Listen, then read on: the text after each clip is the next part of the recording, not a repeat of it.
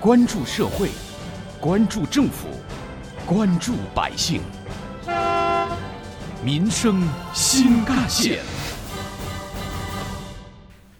听众朋友们，早上好，欢迎收听今天的《民生新干线》，我是子文。如果说您家里有一个上小学低年级的孩子，那您很有可能十分熟悉米小圈儿这个名字。四川少年儿童出版社出版的《米小圈》十分畅销，受到许多小朋友的喜爱，曾经入选了国家新闻出版署2018年向全国青少年推荐的百种优秀出版物。这个儿童读物系列以一个叫做米小圈的男孩为主角，以米小圈的日记为载体，讲述他和朋友们的成长故事。是很多家长和小朋友们耳熟能详的儿童书籍类 IP，还被改编成了动漫和电视剧。不过，就在近期全国多地开展的“护苗 2020” 专项行动当中，以米小圈为代表的部分儿童畅销读物却被列为不良出版物而遭下架，而给出的理由是书里边还有给老师、同学们起外号等内容，对孩子的影响不太好。但是，一些家长认为呢，这本书还是比较风趣幽默的，孩子呢也比较喜欢。家长觉得在陪读过程中也没有发现明显的负面内容，下架是不是有些矫枉过正呢？家长李女士，有很多情节都很搞笑、很幽默，所以他一听就很快就喜欢上了。那至于这个取外号的事情，我觉得如果家长和老师能够正确的引导，应该不会有太大的影响。有着同样观点的还有家长王先生，比如说体育教师。来给他取一个肌肉老师，我觉得这是正能量的。他因为体育老师，他长期坚持锻炼，他的肌肉肯定丰满，就说明他对体育事的体育教育教学工作比较好。云南省某市近期就组织出版社、文化执法等部门开展文化市场专项整治检查，共清理下架黑名单图书一千四百一十五册，包括《淘气包马小跳之天真妈妈》。装在口袋里的爸爸、米小圈上学记等等。根据介绍，童书黑名单里的书籍涉及不良习惯、误导三观等问题，对青少年成长会造成不利影响。而在福建、黑龙江等地，一些儿童畅销读物也因为存在内容问题而被列入了黑名单。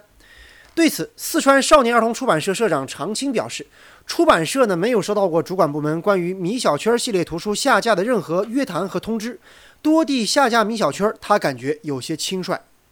他给出的理由就说，那个米小圈给老师和同学呃起外号，有一些不好的习惯，不建议看。就就就这么一个理由，那就说怎么样去评判一本书，可能还是应该有政府主管部门，嗯，或者是权威机构，由他们来鉴定一本书是不是应该下架，而不是仅凭这么一个排列书单，这样显得很草率，很不负责任。不过，也并不是所有人都在为米小圈等儿童读物下架喊冤。米小圈在网络评价上其实一直褒贬不一，书中有一些，比如说。为了当上班长而投机取巧，为了当劳动委员要带头劳动而提出辞职，再比如想要妇女节礼物就要尽快结婚等内容，就被很多网友提出似乎不太适合青少年过早阅读。那么，儿童读物是不是不良书籍的边界在哪里呢？怎么样判断一本畅销的儿童读物是否适合孩子阅读呢？对此，成都巴德美济小学总校长蓝继红这样认为。我觉得首先是尊重儿童世界吧，相信儿童世界里头有阳光也有风雨，和成人的世界是一样的，只不过它的带有更多的这种儿童性。然后第二一个呢，我觉得把选择和评价的权利还给孩子们。我不主张成人对儿童的图书过多的横加干涉。挖掘新闻真相，探究新闻本质，民生新干线。继续回来关注某些畅销儿童读物被列为黑名单的内容。当然，不能否认当下个别儿童读物确实存在某些问题，比如涉及成人内容这样的反面案例，我们必须零容忍。但是我们也要看到，儿童世界有阳光，当然也有风雨。即便我们打造了一个一尘不染的书中世界，那么这样一来，对生活在现实世界中的孩子就一定是好事吗？有关于我们今天关注的内容，不少网友的留言和讨论也很热烈。比如说，网友单说，给孩子看的书呢，本身就应当精挑细选，不能随便粗制滥造，然后就出版售卖了。而网友 You Can 则表示，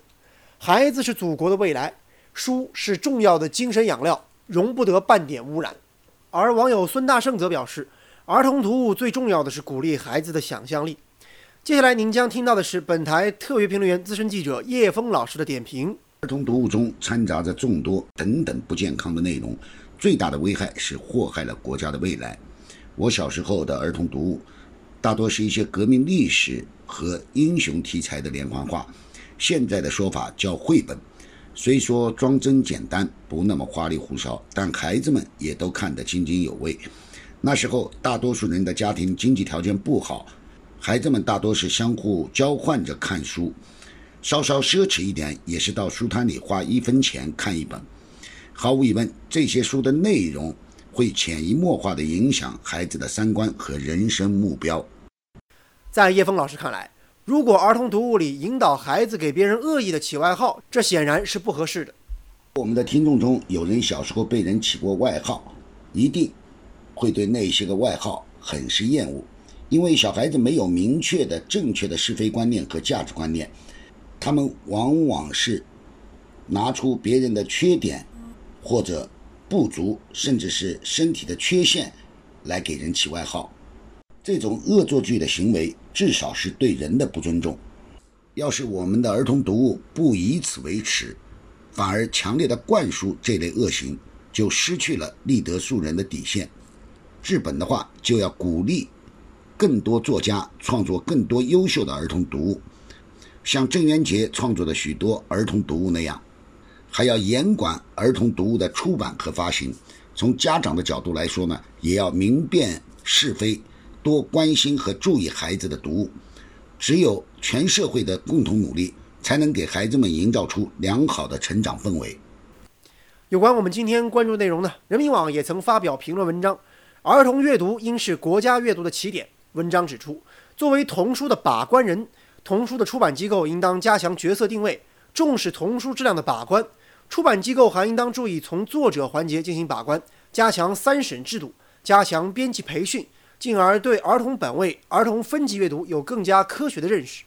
作为童书行业监管机构，要扩大童书审查的视角和维度，提升审查的专业性，同时也要打破唯名家适从的观念，坚持儿童优先原则。而作为童书的购买主力军，家长可以采取童书试读机制，